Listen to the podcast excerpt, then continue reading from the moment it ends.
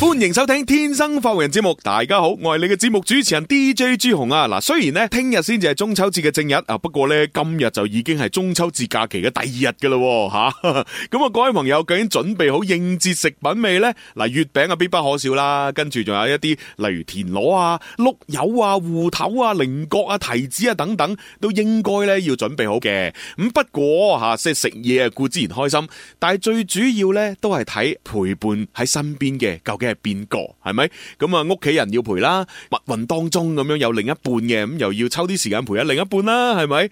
咁啊，不如呢個時候我哋先聽下林 Sir 帶俾大家嘅中秋節祝福先，好唔好啊？Hello，大家好，我係林怡，喺度祝各位中秋節快樂。咁當然，各位小同學呢就學業進步，大朋友呢就生意興隆，老人家呢啊當然係身體健康啦，笑口常開。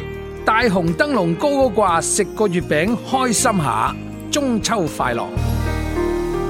多謝林 Sir，中秋節快樂！嗱，其實呢，中秋佳節啊，陪伴家人啊，固之然開心啦。但係如果琴日啊，大家呢又喺呢一個晏晝時分，去到嶺南印象園參與我哋音樂之聲文體廣播嘅聽友俱樂部啟動其中秋同樂日活動嘅嗰啲朋友呢，應該都非常之開心啦。因為琴日呢，我哋音樂之聲同埋文體廣播一眾嘅節目主持人呢，就齊聚喺呢個嶺南印象園啊，咁啊，同大家呢度過咗呢個非常之開心同埋熱鬧嘅晏晝， 咁啊好多朋友咧慕名而嚟啦，係嘛？又攞簽名啊，又自拍啊，又影相啊咁樣。咁啊，我哋天生發育人啊仲犀利嚇，除咗一啲咧，即係我哋常規嘅呢個誒獎品送俾大家之外咧，我哋仲特登啊嗱私伙嘢嚇，私人啊喺節目組嗰度咧攞咗有五盒嘅月餅咧，送咗俾咧五位嘅幸運觀眾，哇係咪好貼心咧？ 咁啊，如果大家想啊即係睇翻咧誒，琴日我哋晏晝嘅活動係啊個成況係點樣啊？誒、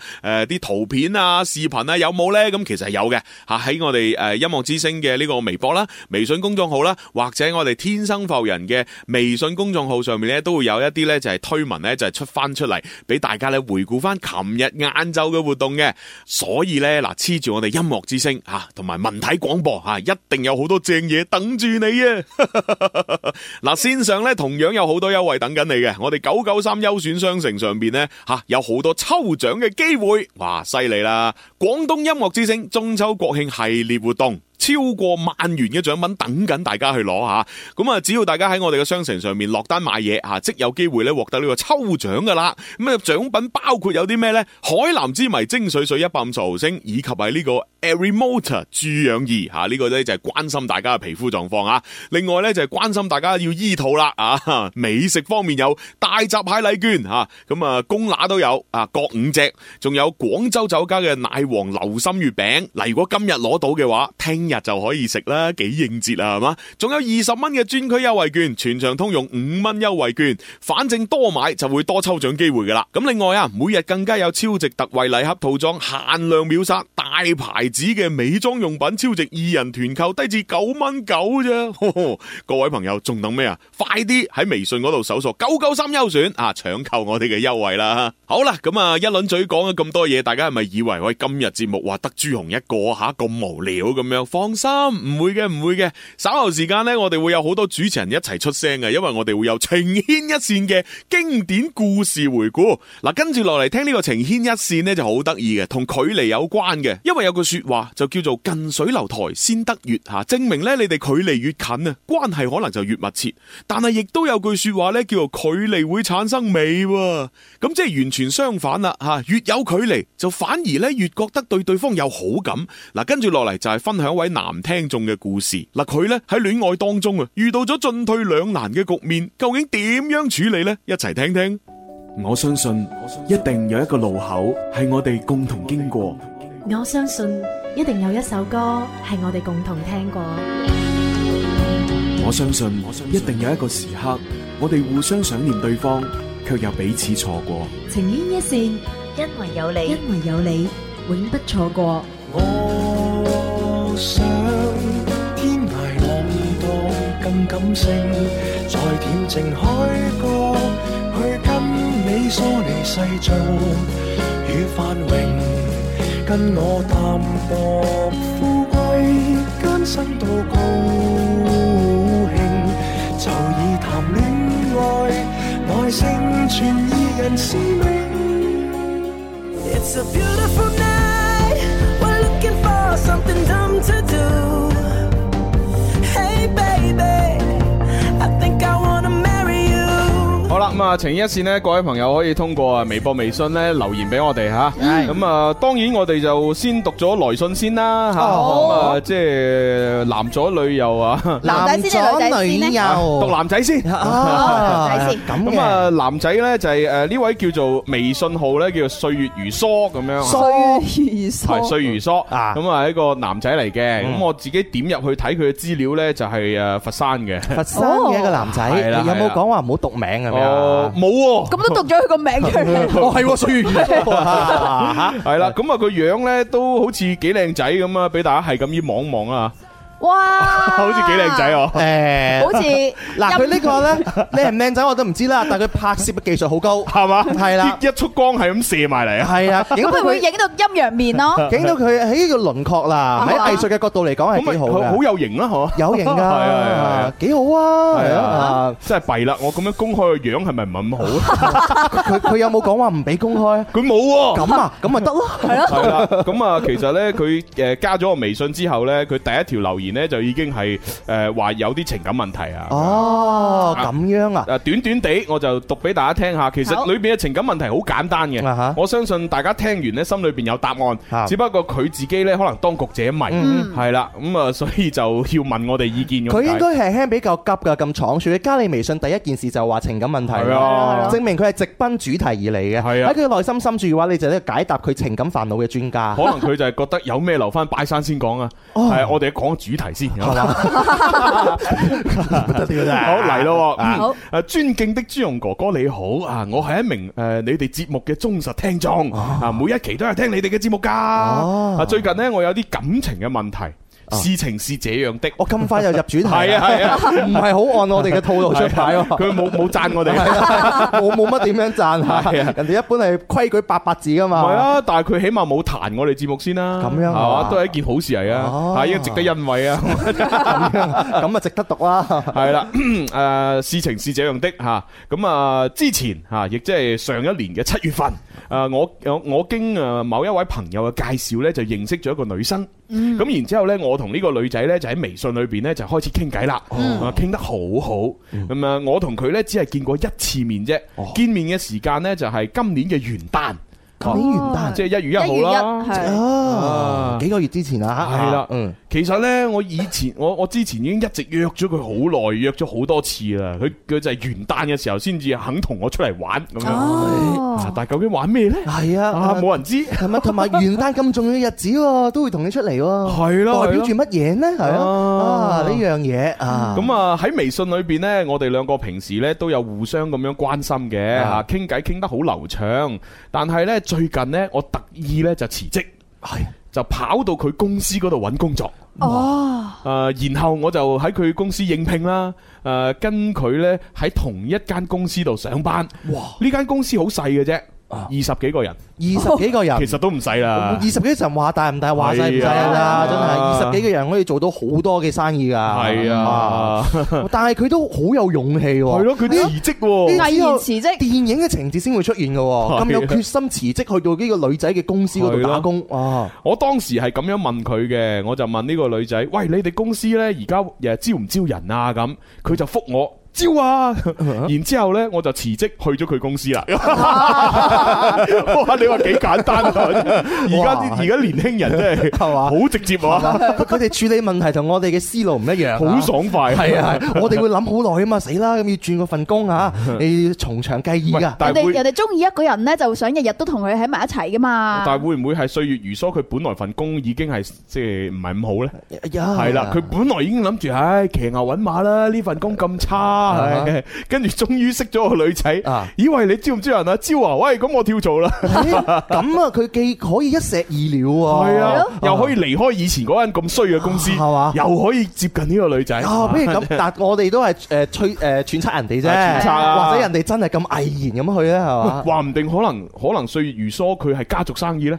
係啊，可能佢喺嗰間原本嘅公司裏邊就係太子爺嚟嘅，哇，咁又唔係嘛唉同。反正我又唔等錢使。啊，唉，我一於辭咗咗呢間呢間公司誒辭咗家族生意，我就去嗰個女仔嗰度。係嘛？咁樣樣又有道理喎。喂，定還是呢個男仔係一個商業間諜 咧？咁佢為咗打通呢個公司嘅內部嘅關係嘅話， 哇諗到哦特登就同呢個女仔係有啲藕斷絲連嘅關係，咁跟住喎用啲咁嘅理由入呢個公司內部， 都有可能喎。係啊因為如果佢真係嗰而家家族生意太子嘢，使乜辭職入嗰間公司啊？直頭叫阿爸收購佢間公司去啊！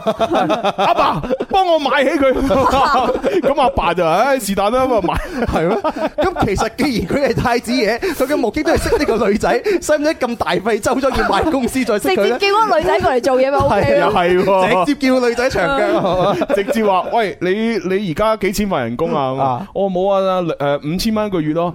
唉我俾夠你五萬一個月。哇！ 過嚟我啦。係啊係啊係啊，咁好啊！要做啲咩噶？唔使啊，冇啊，就係平時照顧下我啫。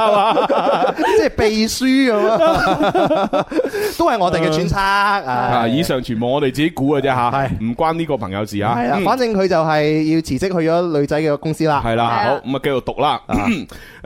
誒，不過重點嚟啦，我去到佢公司工作之後呢，呢個女仔呢，成日呢都詐突，誒即係假扮唔識我啊嗯哦平時亦都唔肯理我，而且呢，連喺微信上面傾偈呢，佢都唔再理我啦。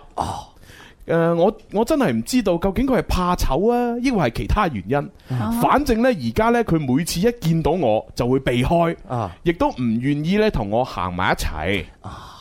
我誒、呃我我諗，我喺度，我估計咧，會唔會係佢咧好驚俾公司嘅同事咧同埋老細知道我哋之間嘅關係呢？哦，啊，朱紅哥哥，如果你有緣嚇睇到我嘅留言嘅話呢，唔該咧回覆一下。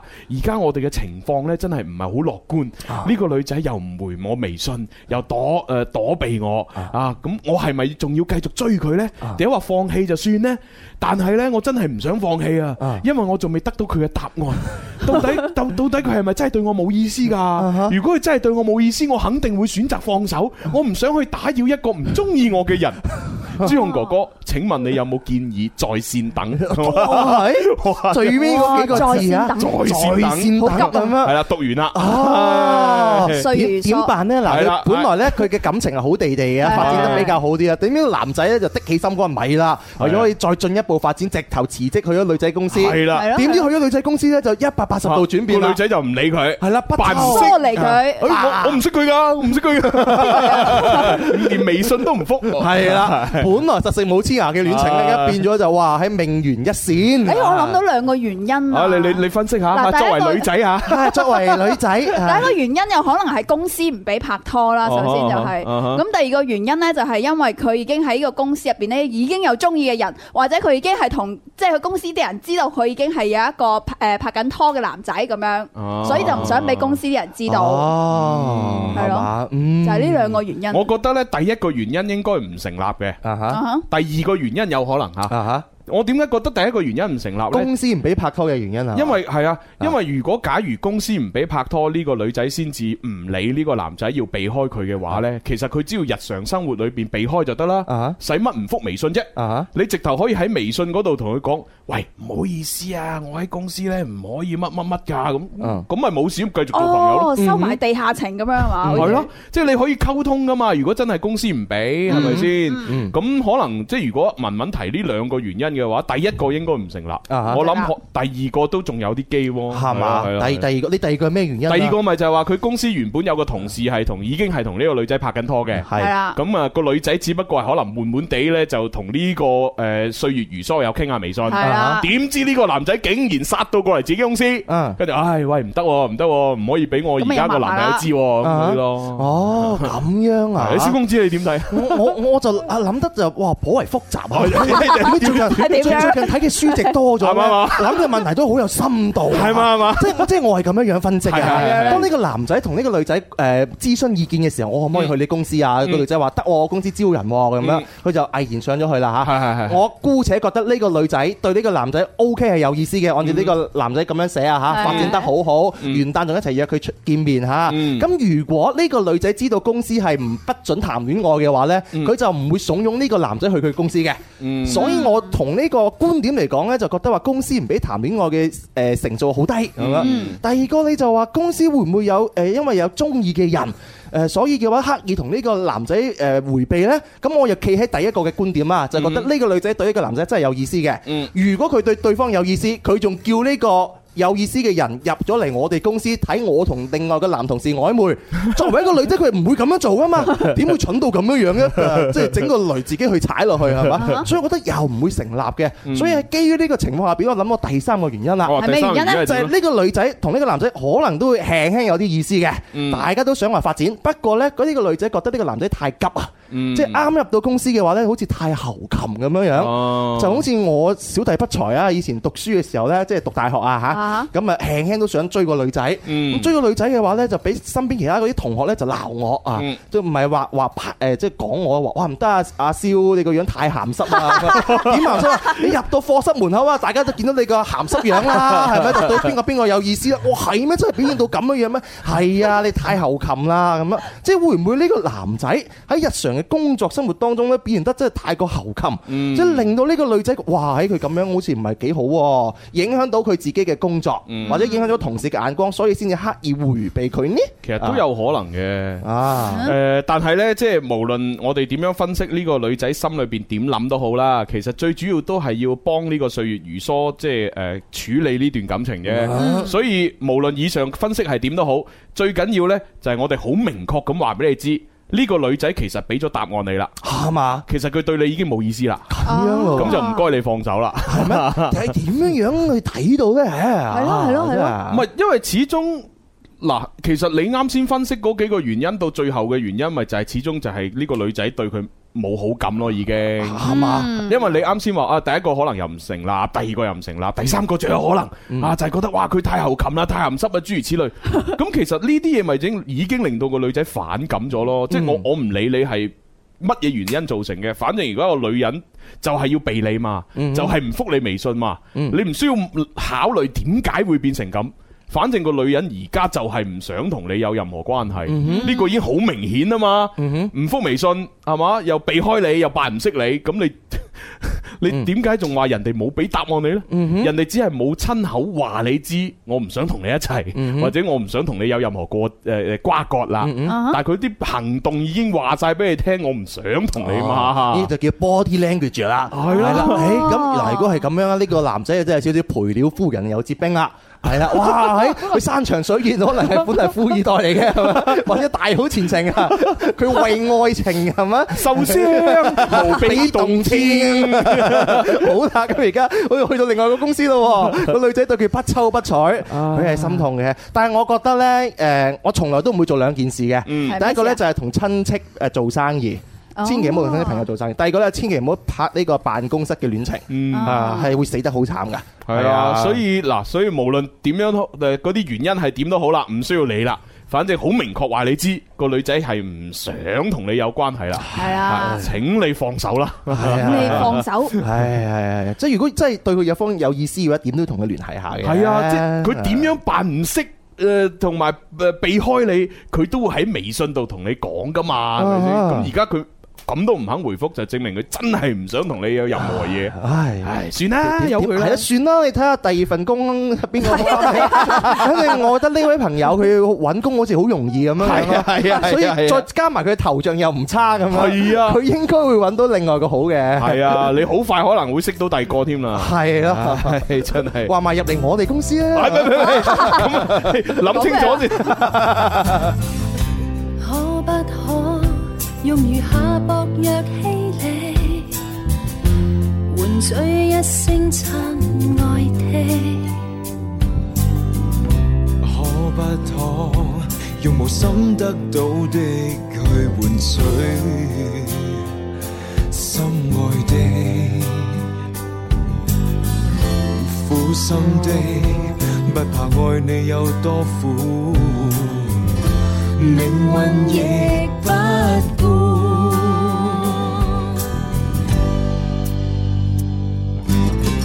對你太在乎。沒什麼抱負，只想這心花不會枯。我我要你在乎，没什么真心欺负，只想彼此都不厭惡。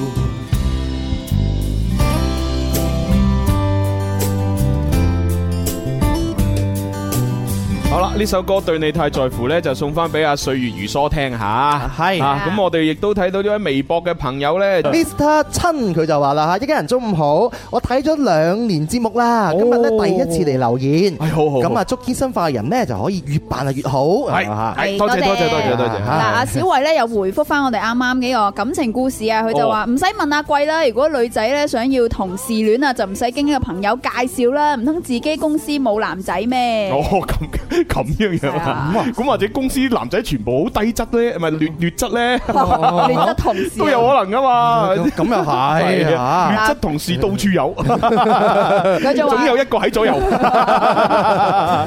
我呢個朋友佢叫阿倫，你乜你嗰度仲有啊？係啊，佢未講完㗎。啊，仲有講咩啊？佢話第二咧，你口頭上咧就問呢個女仔公司招唔招人咧，而家基本咧冇公司咧就係唔招人嘅。哦咁佢話招咧，但係咧佢都冇諗到你會跳槽去佢去佢嗰間公司，咁中間咧就缺乏咗溝通啦。哦，都有可能，嗯係因為你問佢，佢可能真係冇戒心地就係話啊，招啊，你係咪有人介紹啊？咁點知你自己嚟咗啊？佢估唔到佢自己真係會嚟咗 Ờ. 嚇。嗱，未講完嘅哦喎，仲有第三，想拍拖咧，唔一定要同工作喺埋一齊，咁有時候咧距離可以產生美嘅，異地戀咧唔一定冇開花結果咁樣啊話。哦，嗱，異地戀呢就當然係唔好嘅，但係你話呢兩個拍拖嘅人喺埋同一間公公司呢，就絕對係一件非常之唔好嘅事。嗯係啊，有有得避就避啦。係係啊係，盡盡量嚇。阿倫佢就話啦，落雨天嘅時候咧，喺室內啊飲翻杯嘅熱茶，跟住打開收音機，嗯哦就為咗聽《天生快活人》支持你哋咁樣。多謝多謝多謝哇好好識享受啊你。哇！呢個 Amy 咧就話啱先啊，歲月如梭嗰件事啊，佢話咧，啊喂，會唔會歲月如梭其實咧係嗰個女仔嘅備胎嚟噶？係啊，嗯就係即係得閒，即係等於收兵，得啊嗯閒就同佢傾下偈啊，等你氹下我開心啊！但係你一嚟到嚟到我身邊喎，我就唔制啦。咁啊係啊有可能喎啊！嗱，靈姨咧佢都猜測啦，喂，佢係係唔係呢個女仔咧？其實同嗰間公司嘅上司有曖昧，所以就唔方便咧。咁樣咁如果係咁，呢個唔方便都我太大啦吧？ 哇！咁佢就係未來老闆娘嚟喎，係喎哇咁唔同㗎咁如 果係如果係咁啊，佢即時就同個老闆講：老闆啊，你唔好招呢條友啊！呢條友我識佢係衰人係嚟嘅。啦，佢佢又唔會係啦，當初又要招唔招人，佢就唔會講話招啦，係咪？ 佢去廣告先啦， 轉頭再玩。 It's a beautiful night. We're looking for something dumb to do. Hey, baby, I think I wanna marry you. 开心就好似小朋友拍拍手，开心就好似大朋友喝醉酒。喺呢一個星球有太多嘅追求，賺錢要快手買車買樓，為咗有成就百年不休，幾時先可以放鬆唞唞？天生我就係中意播播歌，天生我就係中意说笑話，所以我天生係一個主持人，將所有聽眾變成擺活人，春夏秋冬每日都一樣開心。大家好，我係天生快活人朱紅，我係天生快活人蕭公子。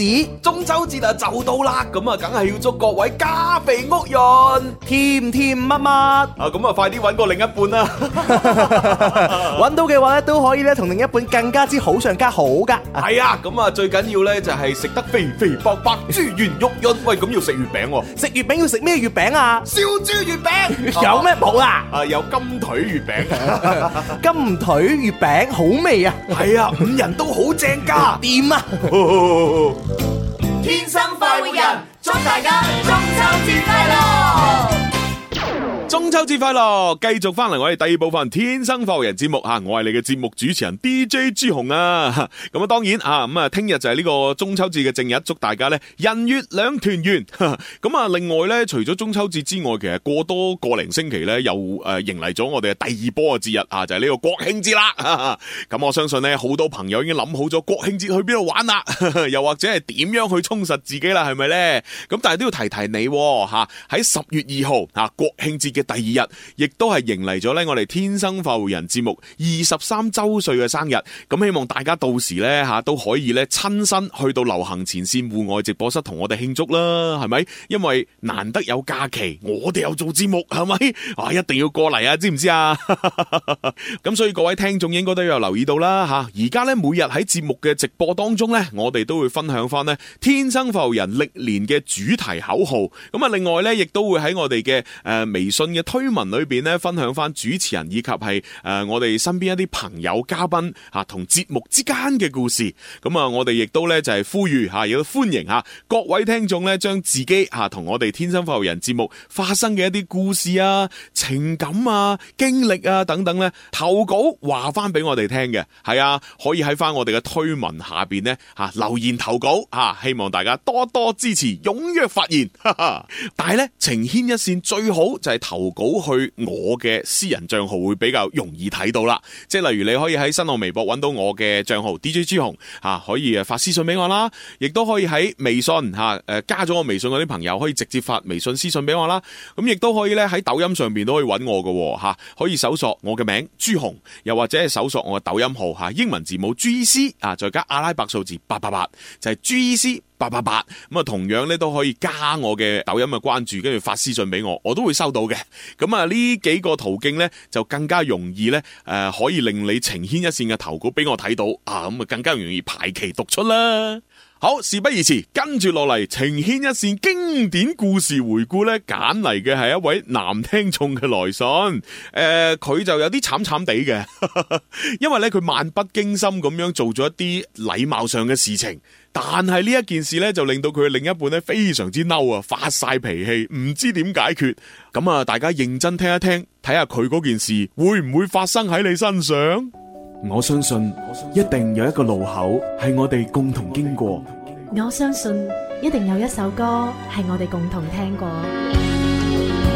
我相信一定有一個時刻，我哋互相想念對方，卻又彼此錯過。情牽一線，因為有你，因為有你，永不錯過。我想天涯浪蕩更感性，在恬靜海角去跟你梳理世俗與繁榮，跟我淡薄富貴艱辛到高興，就以談戀愛耐性傳意人使命。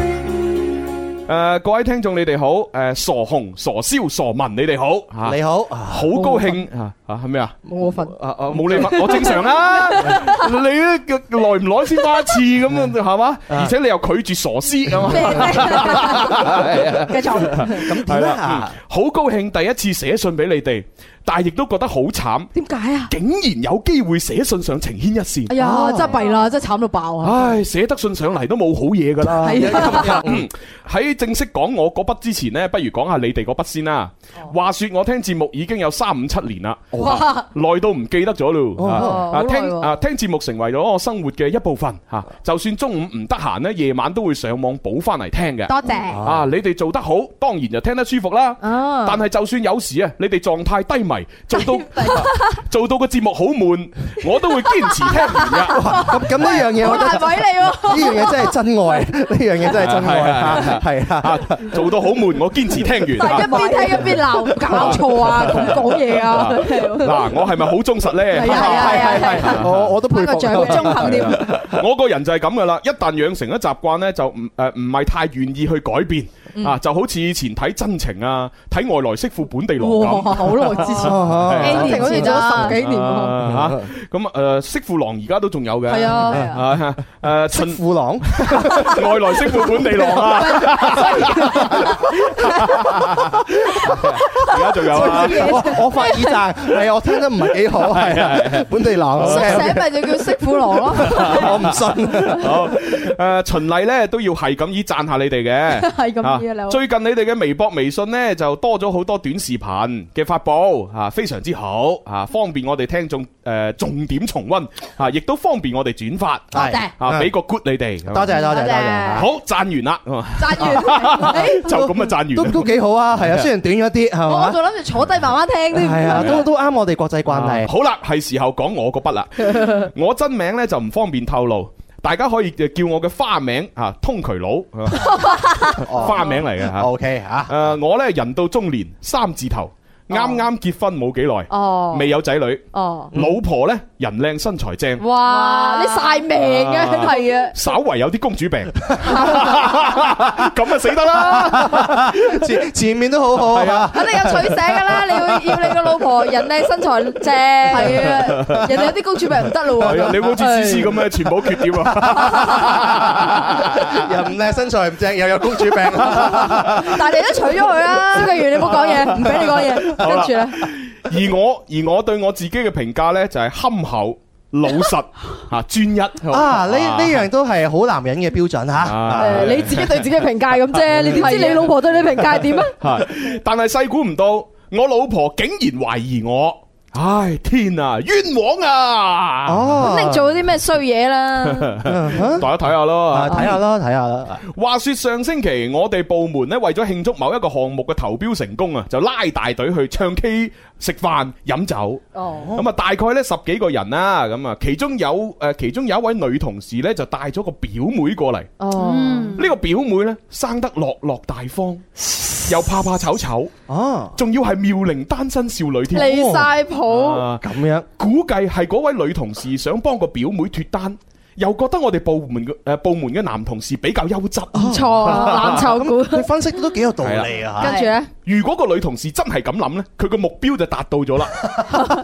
當晚啊，我哋一眾嘅男同事玩得非非常之咁雀躍，喺阿 表妹係喺阿表妹面前呢，又搞爛 get 啦，又獻又獻殷勤啦，哦哇！真係司馬昭之心，路人皆知啊！ 係啊，好犀利，係司馬超。好好好有道理啊係啊係！啊就好似我哋睇電影係咪有個艷文加入咗之後係係係嘛我哋異常雀躍係啊，我哋真係異常雀躍係嘛？你你話叫思思咁走過嚟咁啊唉咁啊死咕死姑 咕啦！姑啊！死咕咕啊見到聽眾不知幾中意攞嚟做節目啊！換招招啊！咁啊跟住咧，啊不過我係例外，因為我已婚啦。係啊，我老婆又咁索，所以呢個表妹喺我眼裏面只係普通嘅靚女，並非女神。所以呢，嗰一晚啊，我全程都冇主動同佢交流。嗯，哦，而當誒、呃而佢誒而個表妹呢，當然亦都冇主動同我傾偈啦。哦嗯只不過喺禮貌上，我哋大家都互相咧交換咗微博、微信，連電話號碼都冇交換到啊。哦，然後呢，我哋之間最親密嘅接觸就係表妹呢輪流同我哋每一個人呢自拍啦。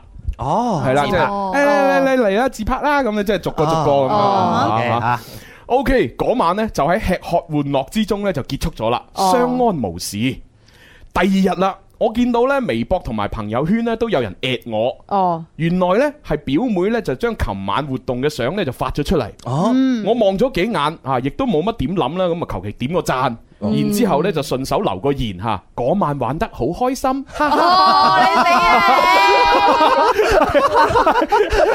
嗰晚玩得好 開心，玩乜嘢啊？就得一句話，真係弊啦！唉會唔咁啊弊啦會為佢之後嘅感情埋下伏筆咧？應該係啦。跟住咧，啊，嗰晚玩得好開心啊！ 本來一切都好平常啊，係咪？我從來都冇諗過會變會變成六國大封相。第三日啦，我老婆竟然攞住部手機指住我同呢個同事嘅表妹嘅自拍相，就問我呢個邊個嚟㗎？呢個邊個嚟㗎？快啲重實招來，你睇呢，你睇呢啲老虎乸係嘛？坦白從寬，抗拒從嚴。哇，嚇死我啊！我第一次俾人咁問噶，我稍為窒咗一窒，當然就照直講啦。我呢、個咪就係表妹嘅同事，啊唔係呢個咪同事嘅表 妹。你死啊！你口窒窒，你仲咪身有我事窒？啫，唔係佢窒啫，朱紅窒啫，就唔係當事人窒嘅。係啦朱紅都朱紅好多當事人， 唉，照直講吓，係我同事嘅表妹。點知我老婆跟住又問啦，佢同你係咩關係？咩關係你哋？快講，三部 曲啊，呢個係邊個？係咩你咩關係？點解要一齊合照？咁對方點答咧？係係啊！哇，黐線，咩事啊？審犯咩？我開始覺得有啲騰雞啦。你自己冇做過，你騰咩雞？除非你心虛。老婆莫非懷疑我？我就擺明啦我就照直講咯，我就話我同佢冇關係㗎，普通朋友嚟㗎咋。然後我老婆呢個樣就開始有啲嬲啦，佢就跟住再問我。點解你哋影相黐到咁埋？係啊嗱啲女人就係咁啦。 你呢個係邊個？同你咩關係？點解影相黐到咁埋？三部曲。哇，真係好難去解釋朋友啫嘛，企開啲唔得嘅咩？ 啊你真係唔知點算。跟住男人就會咁樣答啦，唔關我事㗎，唔係我黐埋去到㗎，佢影嘅時候佢黐埋嚟嘅咁啊。但係到底封 OK 信裏邊嘅男仔點回應咧吓？然後我聽到之後，我都覺得有啲嬲啦。嗯我就話：喂，自拍梗係要企埋啲啦，如果唔係出點框點點影得晒 啫？何況啊，嗰晚啊，每個同事都有同佢自拍啦，好正常啫嘛。係每個男同事。嗯係啊，然後我老婆今次真係嬲 啦，哦，佢對我講。佢就淨係發咗同你嘅自拍咋，哦咁你就死啦真係邊有其他人啊？咁啊係啊然之後個老婆就跑入個房嗰度關咗道門。哎呀，咁通常嘅話睇粵語殘片都人都知道 啊。我我知道個問，我知道問題出喺邊度啦啊你知邊度啊？通常我話俾你聽啊，如果你想追一個女仔，然之後係一班人嘅話，通常去到一個 KTV 裏邊唱歌。你如果想追個女仔，你譬如你想追阿阿 May 嘅，你就唔好同阿 May 講嘢，你就要同阿阿 Jolin 講嘢。做 link 係啦，要同阿 Jo 專登同阿 Jolin 講嘢，但係其實 Jolin 同你嘅 level 咧係差好遠嘅哦哦喎。跟住阿 May 就就會好不覺意咁成日望住你，啊點解你會成日同阿 Jolin 講嘢嘅？啊佢喎，我又靚過佢，身材又好過佢，有乜可能你淨係同佢講嘢啊嗱，唔呢同我啲咪講就係 嘢？好似思思啲自以為是嘅女人嚟。唔 係啊，我覺得依家呢呢個女嘅即係阿表妹就係咁樣諗啊，你明唔明係咪啊啊？你因為佢咪話覺得嗰晚除咗但係啊佢之外，其他都同佢獻殷勤咩？但係你都要有一有一個前提條件係嗰個男人必須係質素高嘅。咁或者佢質素如果係高個咧男人係狗屎垃圾，佢同其他女仔傾偈，佢仲唔好誒你同佢傾啊？喂，你睇下呢個主人翁啊咩佬啊，湯渠佬，湯湯渠佬渠佬，佢老婆又靚又身材正，佢質素都唔會差到邊係咪啊？嗱，咁但係而家個主動唔係通渠佬嘛？通渠佬佢就係因為自己有老婆，所以佢先唔同嗰個女仔傾偈。係啦，就係因為佢唔主動所以我咪話俾你聽個問題出喺邊 咯，就係因為你冇同個女仔傾偈咯。黐線，咁唔通話哇我有老婆啊？仲要同個女仔喂你點啊？Yo，what's up man？Yo 咁樣咯喎。我反而比較關心就係而家係誒咁樣樣啦，個老婆關埋道門啦，擺明係居馬就嬲咗對方啦。係咁後邊點樣樣咧？啊，佢就誒嗱嗱，繼續讀啊。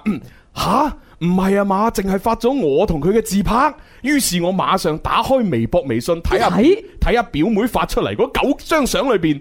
死咯！真係只係得我同佢嘅自拍，其餘呢就係嗰啲同事玩嘅相片啦，同埋食物嘅相片。一睇就知佢嘅質素係最高嗰個啦。我發誓，我真係直到呢一刻我先睇清楚，誒、先至發現到呢個咁嚴重嘅問題。哦死啦！今次真係水洗都洗唔清啊！大鑊啦，大鑊搞咩啊，表妹！真係俾你累死啊！但係表妹又唔知你有老婆嘅喎，你亦都冇講。你話表妹個樣如果醜啲都好啊，但係呢個表妹呢，生得又靚又後生，嗱雖然佢個外形呢就比唔上老我老婆，但係佢嘅年紀就贏佢成條街啦。唉，男難人幾衰？難難怪我老婆會咁誒誤會兼發脾氣啊！哦，都好你知道知 衰原原來係咁樣啊表妹嘅年齡贏佢老婆半條街。離晒譜又又真係喎，咁咁衰嘅難難怪作為當事人啊太太佢又會嬲，係咪先係嚇啊？唉，點辦咧？仲有冇？我終於都明白咗老婆點解要發脾氣啦。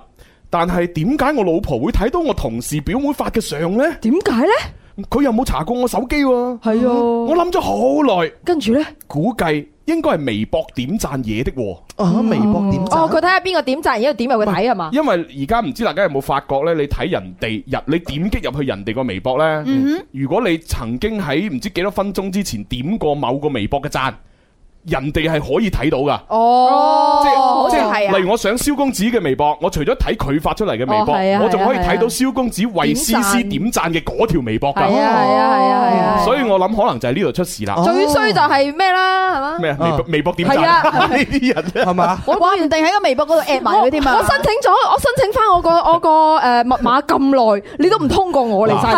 但係通過呢個事例，大家咧一定要注意啦。原來微博點讚咧係咁危險嘅。係啊，各位男士啊，嚇注意啊！唔好立亂點讚啊！我女士如果真係想搽起身上嚟，勁過福爾摩斯 啊！話俾你聽啊，即係偵探 Ờ, 尤其是嗰啲結結咗婚嗰啲男人係嘛？你睇到啲靚女同事，你要唔好點啊求其點個讚咧，哦你死啦！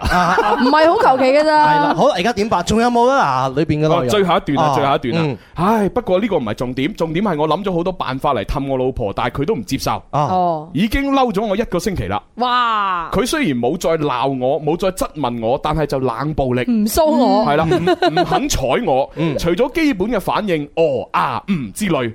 唉，我今次真係無從入手。哦，冇嘢嘅，老婆呢啲嘢氹下得㗎啦，俾多啲時間啦嚇，原來係誒買啲咁小禮物啦，佢氹一咗成個星期，氹唔 一到。齊食一齊食飯啦嚇。你你講到咁輕描淡寫咁樣係咁啊，得㗎，冇問題啊，聽就知。我我聽完成篇文章嘅話咧，我我要我要恭喜呢個男仔哦先。點啊首先一個女仔自己另一半太太咧，要因為咁樣樣而妒忌嬲咧、發嬲咧，係一件好事嚟嘅。哦，即係愛你。 冇錯，證明佢愛你，着緊你先會咁樣樣啫嘛，係咪？嗯咁第二個我就覺得佢講得好啱啊！佢自己真係一個好敦厚嘅人啊， 一個老實敦厚型嘅男人咧，先至唔會諗咁多嘢嘅啫。而我哋呢啲咧，即係比較狡猾啲嘅人嘅話狡猾我我就知道任何嘢都會有手尾跟。我 同我同呢個當事人講，我唔知呢個嗯太太有冇聽我哋節目啊？嗯我話俾你知，一個真係偷食嘅男人嘅話咧， 佢肯定唔會咁蠢嘅。係點樣咧？佢偷食肯定會抹嘴噶嘛。哎呀，你以為啊，有啲男人又要偷食又蠢你嘅。哋咁低端嘅嘢係咩？我真係想咁樣樣做嘅話，咁呢啲咁嘅問題我肯定就唔會咁做你睇啦。下蕭敬遠，你仲有好似我哋呢啲咁狡猾。嗱咁咧，你要小心嘅係你同事個表妹，話唔定佢表妹睇啱咗你 啊吓，咁你睇下唔令唔好令人產生誤會，盡快同人哋講清楚你嘅诶婚姻狀況。嗱，最好咧，你喺微博裏邊發一張你同你老婆好 sweet sweet 嘅合照，就乜事都冇啦。咁仲要 at 埋表妹最好啊。係啦，加油啊！好啦，咁啊，既然係咁，我哋呢封信都叫解決咗啦。嗯，咁我哋就送首歌俾大家聽啊。呢首歌我好中意噶啊噃，因為呢首歌呢，就係要诶可以適合呢通渠佬诶俾 俾佢同事個表妹嘅。嗯。別煩着我，別煩着我，寧願舉起雙手，封閉着耳朵，求你信任，別要窺探視察我，求你不需這麼，請你別煩着我，別留言連鎖，如只想顯出很愛我，但方式有時更多，或你總不察覺，常做錯，或你只喜歡霸着我。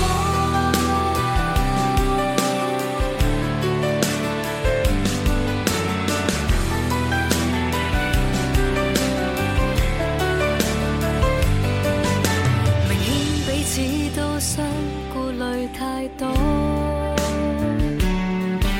重複講出的枯燥字句貼在耳邊搜羅，男人當天這樣行前問我，為誰亦可過，才自覺明白你從沒徹底信任我，還比分手傷得更多。別煩着我，別煩着我，寧願舉起雙手，封閉着耳朵，求你信任，別要窺探視察我，求你不需這麼，請你別煩着我，別流言連鎖，如只想顯出很愛我，但方式有時更多，或你總不察覺常做錯，誰說很想跟我拍拖？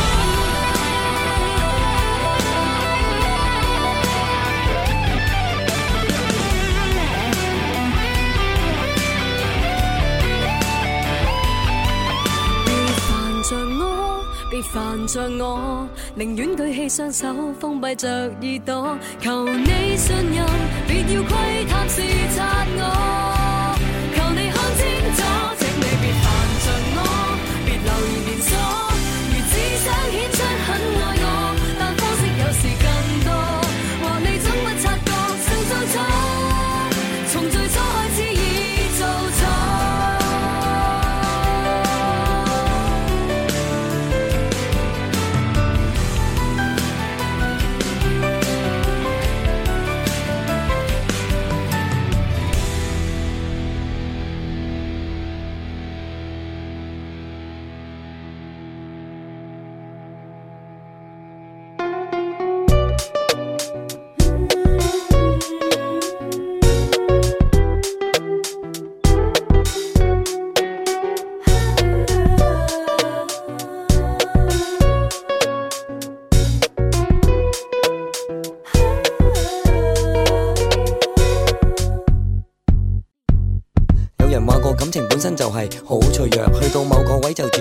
就如一粒毒藥，又或者喺埋一齊都係為咗分。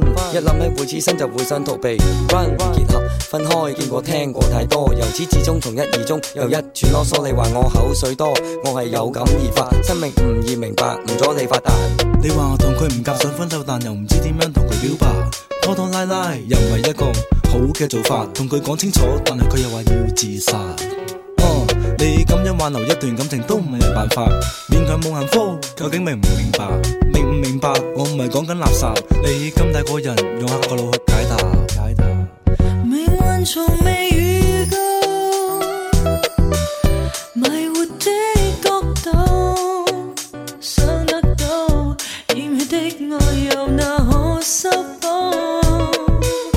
過往傷心太早，oh yeah，寂寞時候跳舞，遺忘感不好。好感到放棄的愛任意去傾倒，望問愛是糊塗。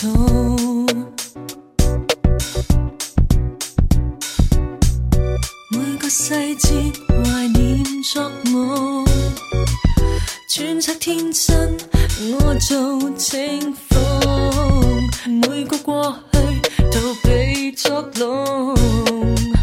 可惜悲劇還依戀你心中。我想你知道，世事唔係每一件都係你諗得咁美好。年紀輕輕嘅你又點會想得到？真愛只會出現響熒光幕度。你愛我幾多，我又點會唔知道？喺付出嘅同時，又試下企響我嘅角度睇一睇，諗一諗，唔好再咁糊塗，唔好再為小事煩惱，好唔好？命運從未預告，迷糊的角度，想得到染血的愛，又哪可修補？過往傷心太早，oh yeah，寂寞時候跳舞，遺忘感不好。好感到放棄的愛任意去傾倒，望問愛是糊塗。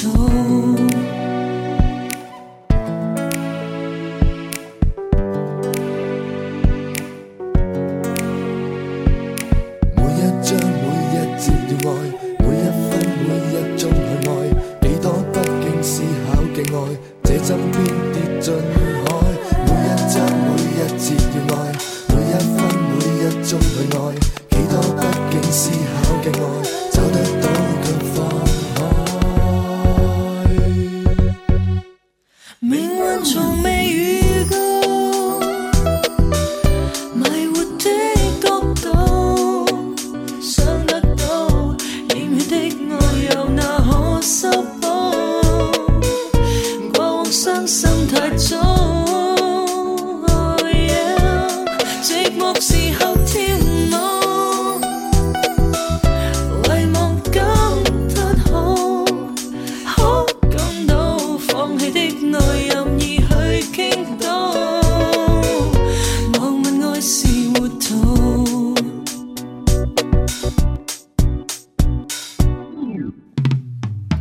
伴你走過每一天，天生快活永遠不變，照亮心中的小雨點，給你歡笑似坐飛氈。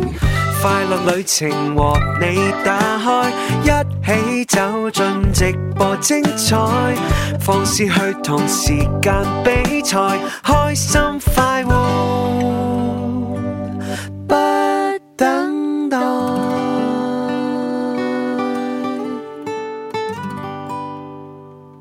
大家好，我係天生快活人文文。中秋節就嚟到啦，祝大家中秋節人月兩團圓，小朋友開開心心，大人呢就甜甜蜜蜜啦。天生快活人，祝大家中秋節快樂！ 中秋節快樂啊，各位！歡迎翻嚟第三部分《天生發回人》節目吓，繼續係我 DJ 朱容咧同大家主持大局。 咁啊，嗱，聽日就係中秋節嘅正日啦，咁啊，肯定好多朋友咧就已經準備好大餐啦，吓、即係食完大餐之後，仲要翻到屋企咧就繼續食月餅啊，同埋各式嘅應節食品。不過咧就真係唔好食太多吓，始終身體健康好重要。咁但係你話喂避免唔到啊，忍唔到口啊，咁啊都建議大家沖翻啲茶葉茶可以消下滯啦吓，尤其是生普熟普呢啲即係普洱茶葉咧，即係刮油刮脂咧，相對嚟講咧，好似個作用比較勁啲吓。嗱、有句说話叫做有食唔食最大惡極吓，好、多時候啊送上門嘅嘢，如果唔食咧，就硬係好似好浪費係嘛。但係有啲人又真係會遲鈍到咧，送到去嘴邊嘅大肥肉啊吓，佢都唔識得食嘅。跟住落嚟呢個情牽一線嘅經典故事呢，希望大家都唔好學佢啊，太過暴殄天物啦。我相信我相信一定有一個路口，一定有一首歌係我哋共同係經我哋過共。同聽過。我相信，我相信因为有你，永不错过。卑躬屈膝的花，為都市腐化，零落時擦亮這個家。但仍有過美太吧，不怕刀下，花開花飛花似畫，經得起變化。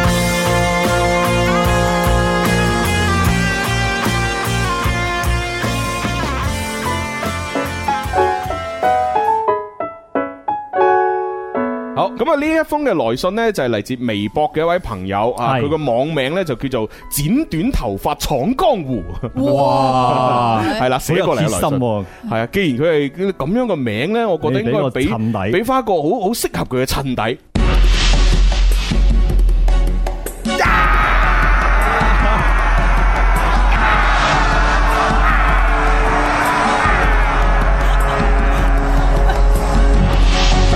啊！剪短頭髮闖江湖，啊勸君更盡一杯酒，好冇啊西出陽關無故人啊！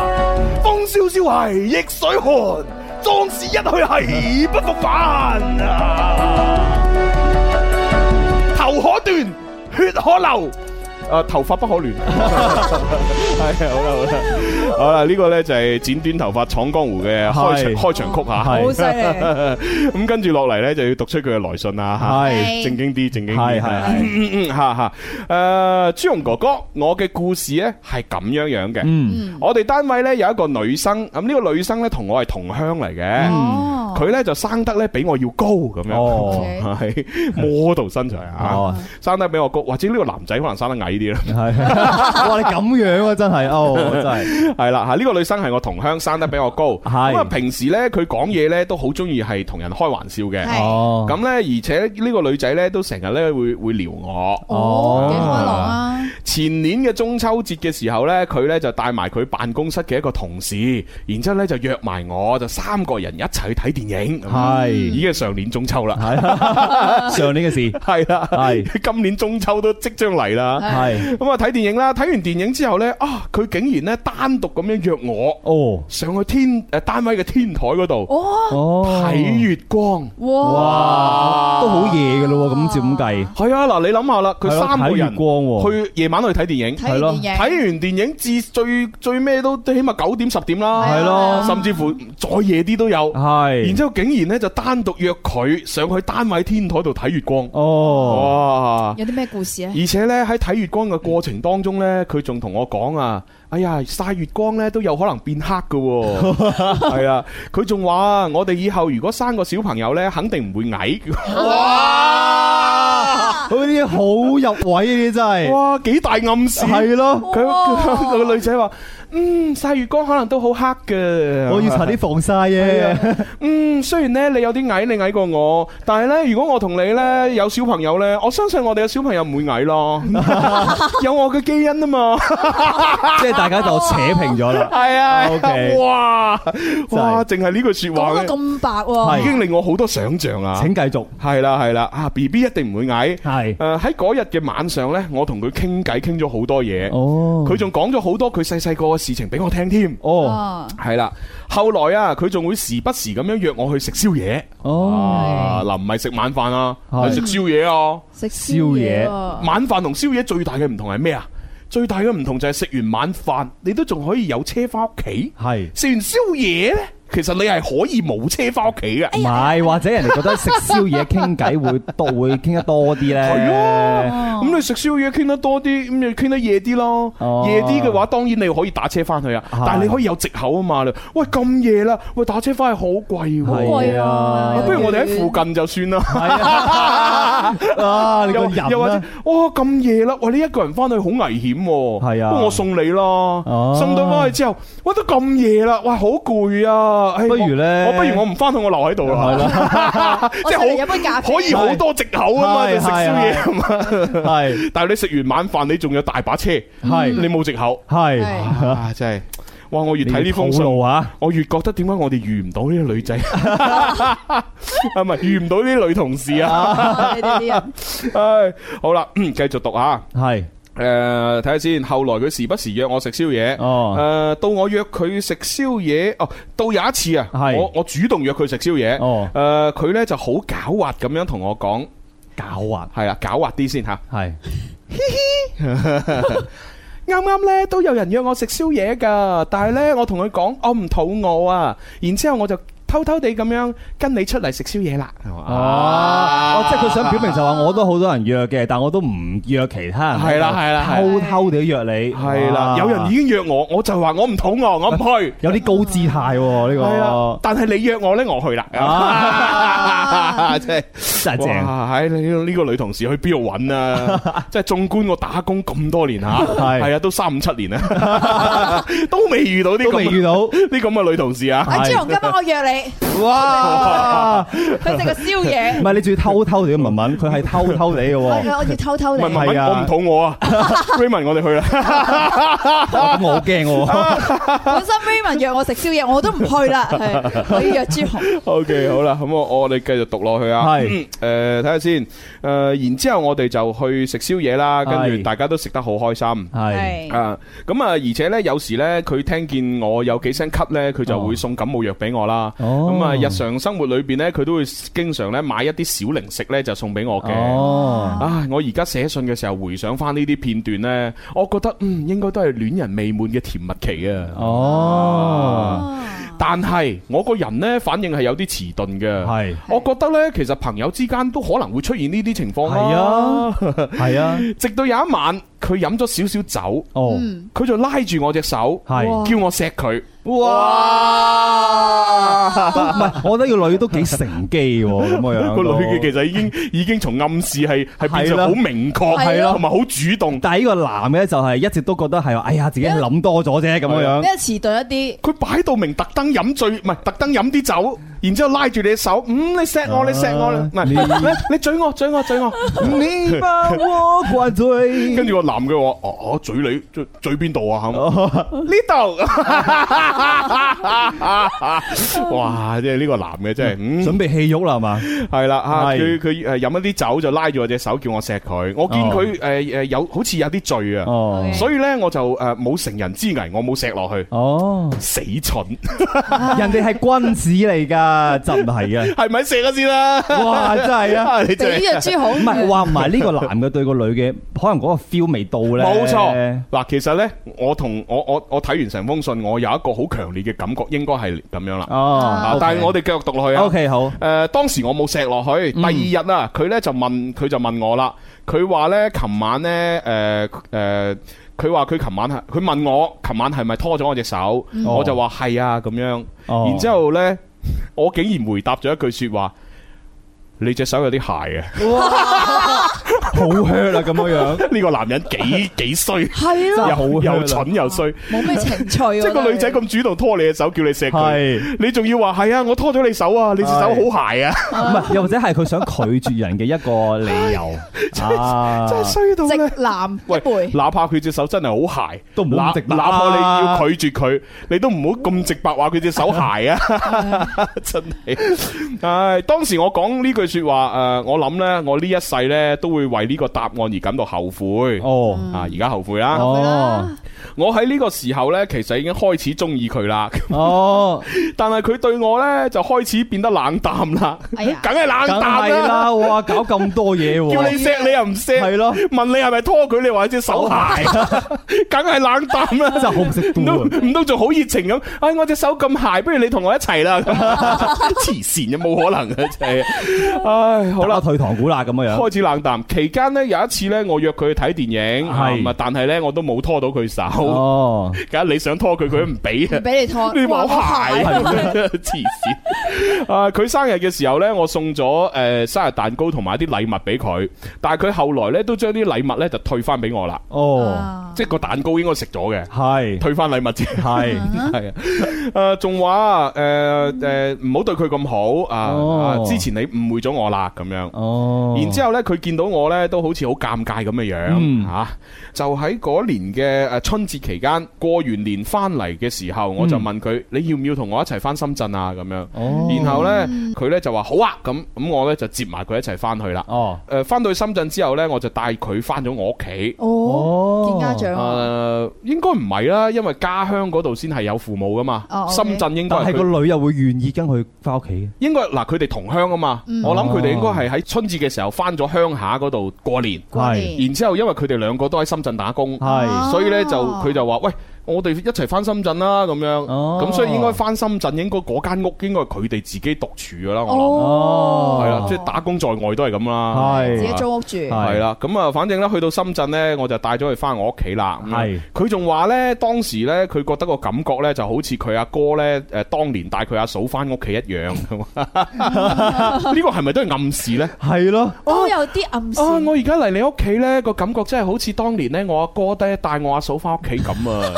咁人哋點知道？唉，你阿哥同我嫂係點樣樣啊？當佢然就係暗示個關係啊嘛，阿哥阿嫂係係夫妻嚟噶嘛，係啊佢咪就覺得我同你嘅關係好似夫妻嗱，咁可能咧，以前 à, 誒佢阿嫂隻手都好鞋，真係弊啊！唉，OK，我繼續讀落去啊。嗯，當晚呢，我哋呢又係傾咗好多偈。係。咁但係翻到單位之後呢，誒唔知點解我哋兩個又好似冇後續咯喎。哦，我呢係嗰種比較內斂同埋比較含蓄嘅人嚇，嗯我唔知道呢，我應該點樣繼續追求佢啊。哦，但係如果我追唔到佢嘅話呢，我又唔知點樣令自己死心喎。係，所以我真係覺得好難受，好痛苦啊！哦，唉，真係淚奔啊！我呢個人就係咁樣，好難投入一段感情。太難啦。但係一旦誒投入呢，我又好難抽身喎。啊咁啊，請各位主持人咧，同埋各位聽眾呢，就俾啲建議我。哦，即係佢都係想追呢個女仔嘅。誒係啦，其實佢想但係想就追食嗰次檸檬係啊，但係唔知點追。咁但係好啦，佢如果覺得啊，我我追唔到啦，咁我又點樣令自己死心呢？但係我好奇怪，點解佢突然間會對嗰個女仔咁有 feel 咧？一開始又 à, 啊拒絕晒咁 À. 樣 Ờ. 樣，佢話佢自己遲呢鈍啊嘛，啲就真係好難講啊，人教人緣都幾後知後覺噶噃咁樣。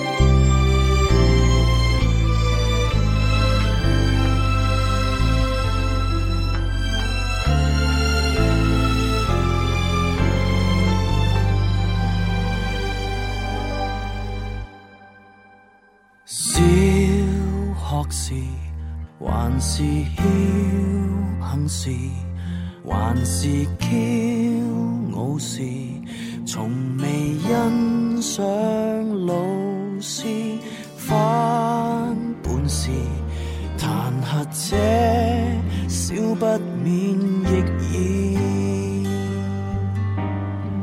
成長方會在意，來過喪禮方了解到何謂生死，捱過杯葛方了解到需要知己，嘗過勾結醜惡的世間，了解到何謂卑鄙，很多人都知。幾多年方知，這生存哲理。好啦，咁啊呢個時候呢，我哋都俾啲建議啦。係點解我會揀《不經不覺》呢只歌誒嚟到俾呢位誒聽眾叫做咩剪短頭髮闖江湖聽呢？係係啦，你聽我啲歌詞表面好似係講緊哦咩咩讀書啊咩老師啊，係咁其實唔係。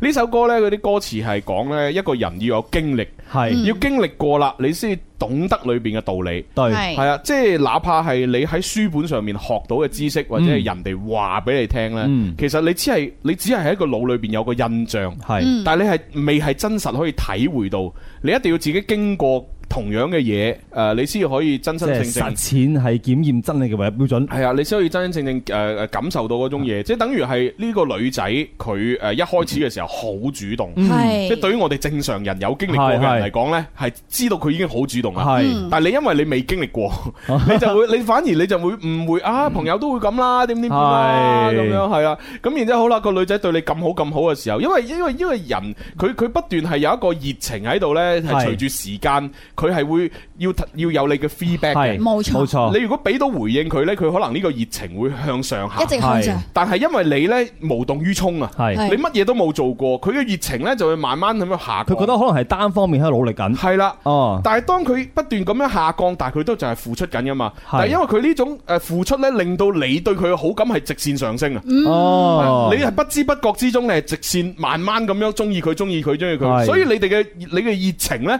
就會係成為一個咁樣嘅反差啦。係佢係向下走，你係向上向上走走。係咁所以點解你覺得開始中意佢嘅時候，佢就會對你冷淡呢？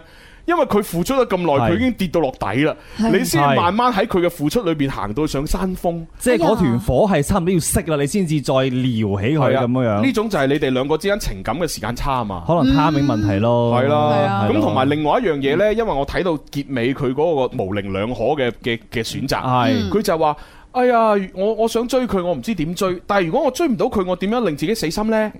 即係佢問得出呢個問題呢，其實我就覺得佢根本都唔係話好中意呢個係女係仔，係就鍾意因為如果你係好中意、係好中意佢嘅話，你肯定會問：我點追佢啊？佢係我留我點挽回啊？佢係留咗退路俾自己㗎。係啊，佢留得退路俾自己呢。其實我諗個女仔喺佢心目當中，只不過係哦有就更好啦，係啦冇亦都冇所謂冇所謂係咯啊，即係會會係一係潛意識係咁咯，係我都係啊可能咁嘅樣。咁但係我分析完佢自己之後呢，咁係我哋都要真係俾啲建議嘅。Raymond，你呢個閱女無數吓，哇講呢啲嘢 喎，唉啊我係一個咧非常之傳統又帶啲新潮嘅一個男 士，係嘛咁我嘅意見咧，我就覺得就啊係呃你點啊點俾啲建議佢啊誒即係我覺得既然係，其實我主要諗法係一樣嘅，我覺得佢對呢個女仔係個 feel 唔大啊，嗯即係可能係一百，有可能十分嘅話咧，佢可能係六七分，嗯即係合格之上，優秀良好都未達到。嗯咁我就係話誒，再大家以朋友嘅相處去相處下咯，嗯亦都唔好對自己期望過高，亦都唔好俾人哋有咁任何嘅壓力。嗯如果個女仔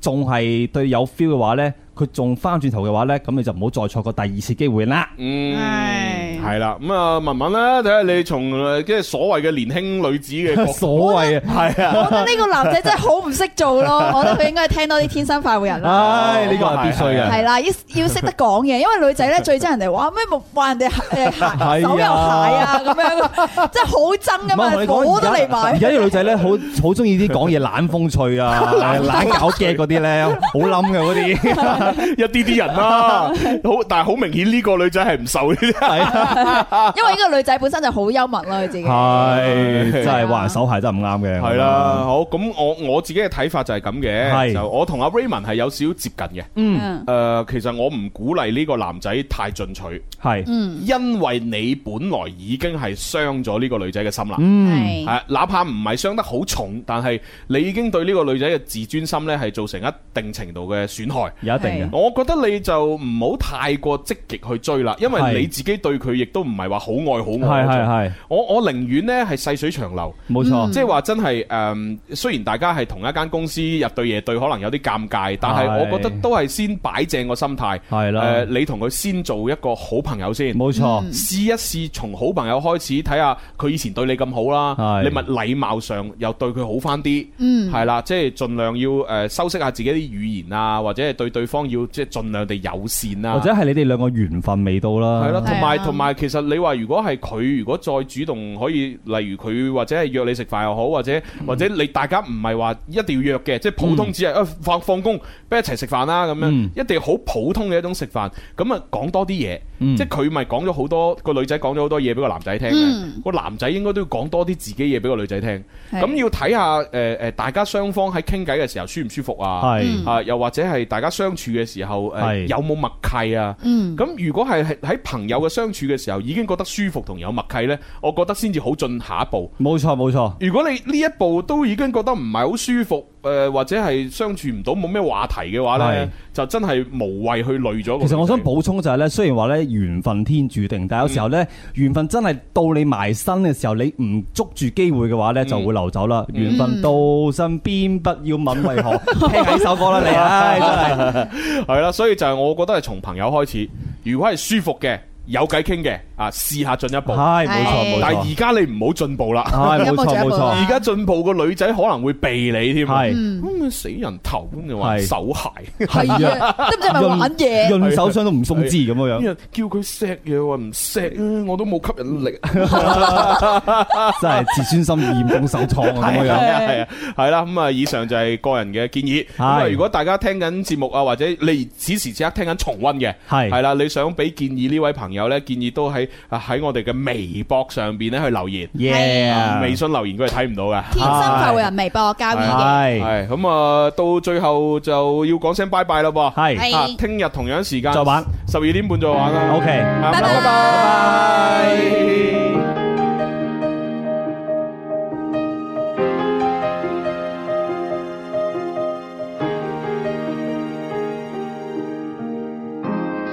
分一次手，你帶傷元氣，病兩世紀，已見世的越見卑微，他的五官也並不完美，提前到末期，除非因你下錯棋，曾多麼愛亦。會你，誰的